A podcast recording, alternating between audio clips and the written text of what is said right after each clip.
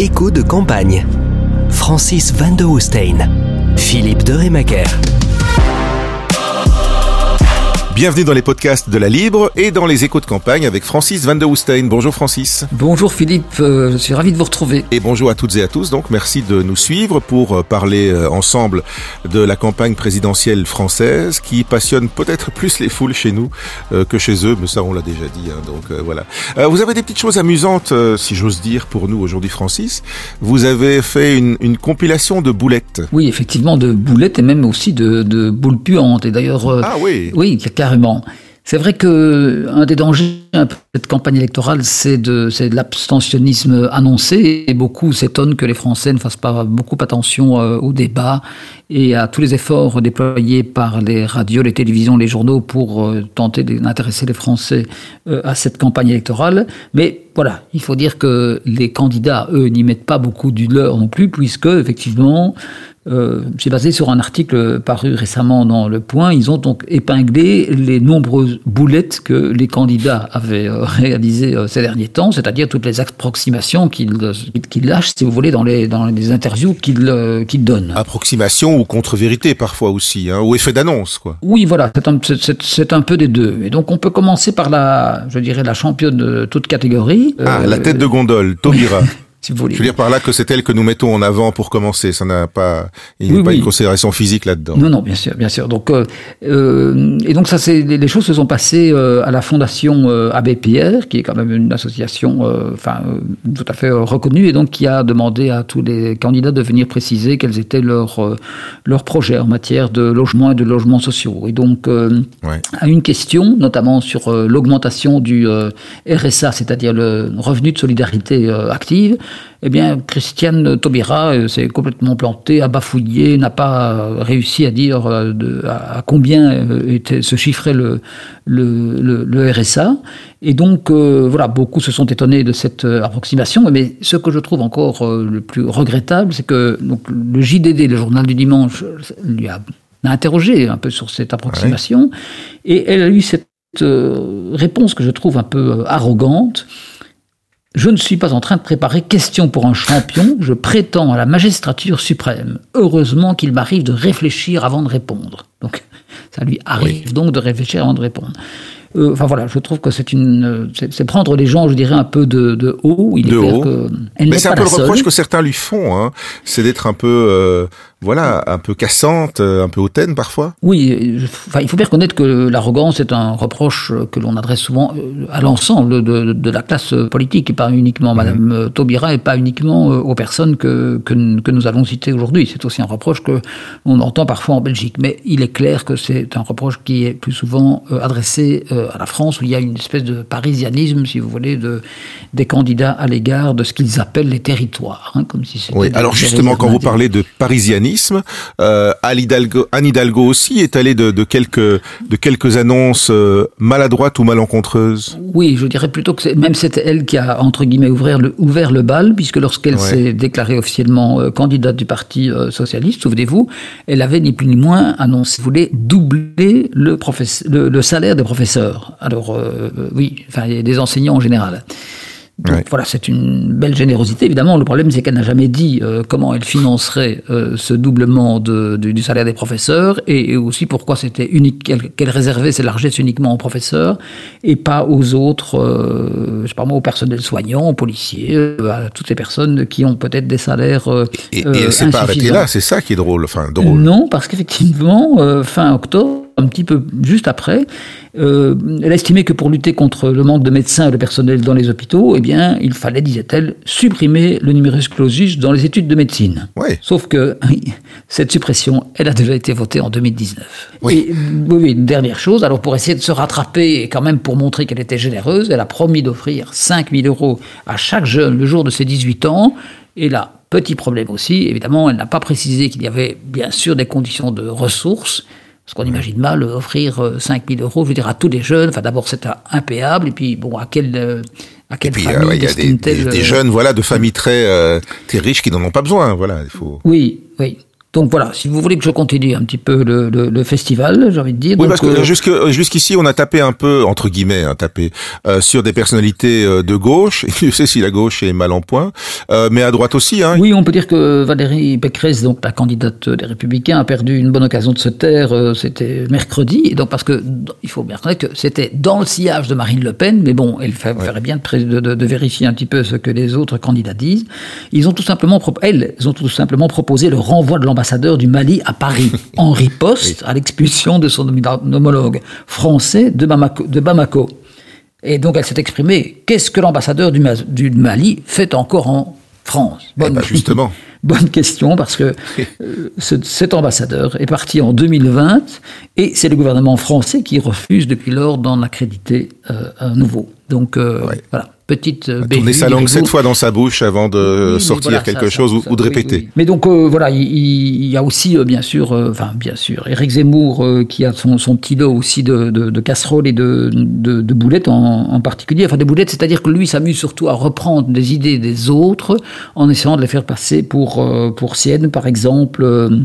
Il a proposé une prime zéro charge versée par les entreprises euh, pour augmenter euh, les revenus. Donc, euh, enfin, c'est une prime exceptionnelle de pouvoir d'achat, si vous voulez, mais bon, il se fait que ça a déjà été mis en œuvre en 2019 par euh, Emmanuel Macron. Enfin voilà, donc ce Ouais, sont donc voilà. toute une série de, de- de choses qui démontrent que les candidats ne sont pas toujours bien armés lorsqu'ils préparent leur campagne électorale et lorsqu'ils font leurs interviews, leurs déclarations. Or, moi, j'avais le sentiment, disons, qu'ils étaient euh, entourés d'une armada de conseillers et conseillères en tout genre euh, pour euh, effectivement préparer et éviter ce ce genre de, de boulettes, disons, des choses comme ça. Alors il y a les, les boulettes, il y a aussi euh, les, les boules puantes euh, et, euh, et les répliques parfois assez assez cinglantes que ça peut euh, entraîner.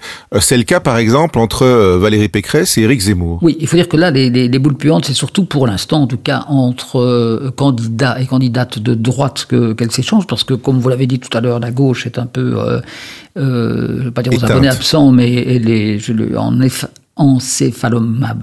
Je vais y arriver. Encéphalogramme plat. Voilà, merci. Ouais. Donc, euh, c'est-à-dire que la première attaque est partie de Zemmour euh, de, de- de- de- depuis le début, puisqu'il a taxé Valérie Pécresse d'islamo-droitisme. Hein, donc c'est un Ah, peu. je savais pas que ça existait, c'est nouveau ça. C'est-à-dire qu'on a souvent parlé d'islamo-gauchisme, mais donc, euh, voilà, donc selon lui, Valérie Pécresse pêcherait par islamo-droitisme. Et du coup, donc, l'équipe de campagne de Valérie euh, Pécresse y est allée d'un mémo, si vous voulez, de, de- donc il a dit qu'ils ont distribué à, à leurs euh, conseillers des, des éléments de langage, si vous voulez, qui permettent de riposter aux attaques d'Éric Zemmour. Et euh, c'est assez, assez violent, puisque toute cette note démontre je cite, ouvrez les guillemets, donc les sympathies nazies d'Éric Zemmour. hein, donc, euh, Ah oui, excusez quand du même. peu. Oui, oui, oui. Donc, euh, et selon cette note, eh bien, euh, voilà, Zemmour serait entouré vraiment de toute la fachosphère qui existe en France et qui, et il aurait dit cette note, donc réussi la fusion des extrêmes droites. En fait, ce sont des gens qui ont été exclus euh, du, du- du- du Rassemblement national, donc du, parti de, de Marine Le Pen, le parti de France, euh, enfin, c'est tout ce qui, euh, donc tous les militants identitaires, ce qui s'appelle les, les néo-païens, oui, c'est- bien le, le- le- le nom. Il y a aussi un parti, un, un groupuscule que- dont on a déjà entendu parler qui s'appelle les Zouaves, hein, ils choisissent bien leur, leur nom.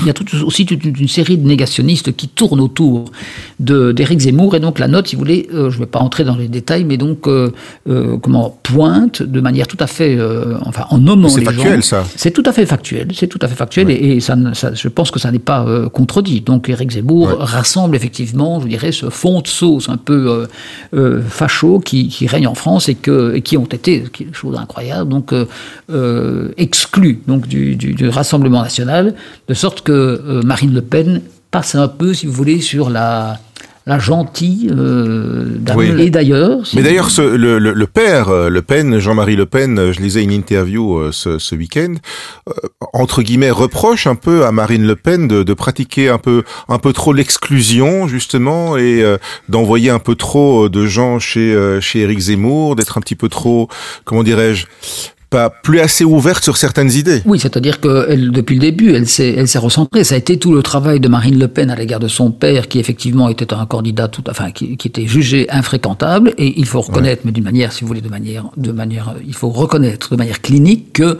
euh, le, le, mouvement de Marine Le Pen vers euh, un, un, recentrage, je dirais, de son, de son mouvement, lui a plutôt réussi, puisqu'il faut rappeler qu'elle était quand même au deuxième tour face à Emmanuel Macron en, en 2017. Mais donc, ce faisant, elle a laissé effectivement vide, je peux dire, enfin une place que euh, Éric Zemmour s'est empressé d'occuper donc euh, à, l'extrême droite. Mais de là à ce qu'elle apparaisse évidemment comme une candidate quasiment centriste, avec un programme social euh, un peu de, gauche, comme le disait. Il y a encore une marge il y a encore de la marge, effectivement, comme le disait le, ministre français de la Justice, euh, Éric Dupont-Moretti. Enfin, euh, voilà, elle a quand même euh, dansé à Vienne avec d'anciens nazis. Hein, donc, voilà, c'est quand même, elle, garde quand même un profil assez, assez particulier. Mais cette, image, si vous voulez, un peu de, femme entre guillemets tendre, elle en a joué lors de son dernier congrès à Reims puisque elle s'est allée, elle s'est laissée aller à certaines confidences sur euh, sa jeunesse, dit-elle, qui n'a pas été facile parce que ses enfants, euh, ses parents ont divorcé. Parce qu'elle a dû euh, élever seule ses enfants. Enfin, ce sont sans doute des choses factuelles tout à fait réelles, mais on ne s'attendait pas à ce que cette candidate, qui a quand même parfois des idées très dures, eh bien, voilà, organise un peu cette, cette, cette, cette, sortie, je dirais, de, de discours un peu... Euh, de la sensiblerie, quoi. Voilà, oui, disons les choses comme ça. Il faut dire que dans le euh, clan Le Pen, c'est quand même assez divisé, hein, parce qu'il y a encore euh, la, la, nièce qui, voilà, c'est pas encore très clair, mais on sent très bien que l'ambiance est depuis longtemps plus au beau fixe non plus. Ah oui, puisque de, cette, donc cette nièce Marion Maréchal a dit que de toute façon, elle ne soutiendrait pas la candidate du Rassemblement National, donc elle ne soutiendrait pas sa tante. Donc la question est évidemment de savoir si elle soutiendra Zemmour ou pas, parce que voilà, c'est ce que c'est ce que tu es en train de faire euh, Éric Zemmour hein, depuis quelques semaines, euh, attire à lui toute une série de personnalités du Rassemblement national, puisqu'après, euh, on en a déjà parlé, mais donc Guillaume Pelletier, Jérôme Rivière, Gilbert Codard et il y a même un, identitaire qui s'appelle Damien Rieu, eh bien, euh, voilà, il s'apprêterait à accueillir euh, Marion Maréchal, mais les choses ne sont pas encore euh, mûres, si je peux. Oui, on pourrait supputer aussi sur une éventuelle participation aux législatives dans la dans la foulée des présidentielles, mais voilà, elle est, elle attend son deuxième enfant et elle va visiblement accoucher autour des, des élections, donc c'est pas vraiment le moment idéal pour se lancer en campagne. Non, non, non, mais j'imagine que plus le coup est tardif, plus il fera mal à Marine Le Pen, parce qu'il faut quand même euh, rappeler que les deux candidats d'extrême droite, donc euh, euh, Éric Zemmour et Marine Le Pen, sont vraiment dans un mouchoir de poche pour l'instant, puisqu'ils sont crédités tous les deux de 14%. Et c'est peut-être bon de rappeler que au dernier sondage, donc Valérie Pécresse les devance légèrement à 16,6%, et qu'Emmanuel Macron fait toujours la course en tête à 24%, mais ben, vous savez que ce sont Mais lui, il ne s'est toujours pas déclaré. Il est en, il est en Russie chez Poutine pour l'instant. Oui, voilà. Pendant ce temps-là, il, a d'autres choses à faire. Oui, oui. Macron n'est toujours pas candidat. Alors euh, voilà, certains pensent qu'il est en train de, de sauver la paix euh, en Europe et à la frontière euh, européenne. On verra effectivement ce que donne. Ce qui serait tout bon pour sa campagne. Le résultat. Oui, oui, c'est. Je voyais hier, enfin, il y a quelques jours au journal France 2, on disait que Emmanuel Macron passait de Poutine à Poutou, hein, le, le, candidat euh, d'extrême gauche. Euh, voilà, mais c'est vrai qu'il essaie de se donner une stature internationale en allant négocier peut-être un accord, disons, de, enfin de paix, même si la guerre n'est pas encore déclarée, heureusement, mais en tout cas une porte de sortie euh, honorable pour, pour, pour les deux camps. Bon, alors justement, parlant de camp, euh, la gauche, on l'a déjà dit, se divise de plus en plus. Hein, euh, euh, ça ne s'entend vraiment pas du tout. et vous avez remarqué quelque chose d'assez cocasse concernant euh, les candidates surtout, c'est que le rouge leur va bien, et pas seulement à gauche d'ailleurs. Oui, c'est, écoutez, c'est, on est vraiment là dans l'anecdote, mais euh, c'est aussi des, des comment dire, euh, ah, tout, tout, est, tout a de l'importance en communication politique, hein, y compris même surtout le non-verbal. Oui, vous avez tout à fait raison, et donc certains journaux ont fait remarquer que les candidates utilisaient beaucoup le rouge dans leur tenue vestimentaire. ainsi, Valérie Pécresse et Christiane Taubira, donc ont affiché ces derniers temps des vestes rouges, tandis que les hommes, on le sait, utilisent plutôt le bleu, qui est une couleur plus rassurante, je dirais, pour, pour, pour les hommes, tandis que le rouge, comme Elisabeth de la reine d'Angleterre affichait une tenue rouge ce week-end, apparemment le rouge est la, la couleur de la puissance spirituelle qui est ah un peu une, couleur protectrice. C'est en tout cas ce que j'ai lu dans les journaux et magazines français. Mais comme vous l'avez dit, effectivement, la communication non verbale est, euh, est importante. Et euh, voilà, si les, la gauche se divise, je dirais, sur les couleurs, pendant ce temps-là, elle ne parle pas des sujets qui les, qui les divisent vraiment, à savoir l'Europe, la laïcité ou le nucléaire, par exemple. et ça fait quand même de solides débats en perspective. Écoutez, euh, oui, mais pourvu qu'il y ait débat, parce que on le répète euh, chaque semaine, le problème est que pour l'instant, il n'y a quasiment pas de débat ah, il y a bien des émissions un peu où les, où les candidats défilent, mais le, voilà, le véritable débat de fond hein, sur euh, des idées, sur les projets, sur les visions, sur le pouvoir d'achat, eh bien pour l'instant, il est toujours aux abonnés absents, ce qui explique sans doute le désintérêt des Français à l'égard de cette élection qui normalement les passionne. Est-ce que l'entrée en lice du président va redonner un coup de fouet et redonner un coup d'intérêt surtout euh, au débat, au vrai débat? Écoutez, si c'est pas le cas, alors là, je veux dire, c'est le désespoir. Alors, il faut vraiment se poser des questions. Donc, euh, non, non, mais ce que effectivement, ce que les instituts de sondage sont en train de mesurer pour l'instant, c'est ce désenchantement. Donc, c'est cette, euh, on a, on a vu que lors des dernières élections, il y avait un un abstentionnisme, excusez-moi. Enfin, les deux sont liés. Oui. Abstentionnisme très important, et ils craignent à nouveau que le prochain président, si vous voulez, soit, ou la prochaine présidente, bien sûr, soit mal élu. C'est-à-dire qu'il ne recueille qu'une partie, euh, comment dire, euh, faible des suffrages, même s'il arrive. Oui, par rapport à l'entièreté de la population. Bien sûr.